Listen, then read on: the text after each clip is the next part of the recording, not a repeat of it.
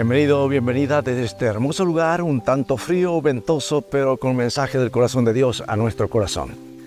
Eclesiastés 9:11 nos habla de la realidad que afrontamos en la vida. Dice, en este mundo he visto algo más, que no son los veloces los que ganan la carrera, ni los valientes los que ganan la batalla, que no siempre los sabios tienen pan, ni los inteligentes son ricos, ni los instruidos son bien recibidos.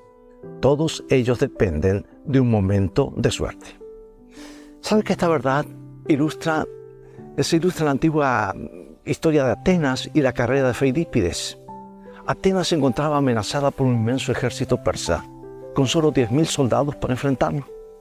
Y en una estrategia desesperada enviaron a Feidípides, un corredor extraordinario, a Esparta, a 220 kilómetros de distancia en busca de ayuda. Su increíble carrera de ida y vuelta inspiró a los griegos a obtener una victoria decisiva en la batalla de Maratón.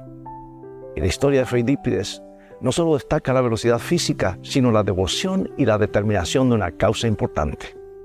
Y después de correr por la vida, enfrentando desafíos y superando obstáculos, la victoria solo se alcanza cuando fijamos nuestros ojos en Jesús, como nos anima Hebreos 12.2.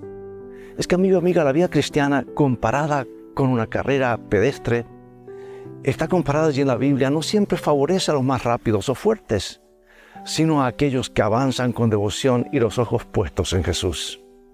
Puedes ganar esta carrera, porque no, es, no son los veloces los que ganan la carrera ni los valientes los que ganan la batalla, sino de aquellos que avanzan por la vida con Jesús como su guía.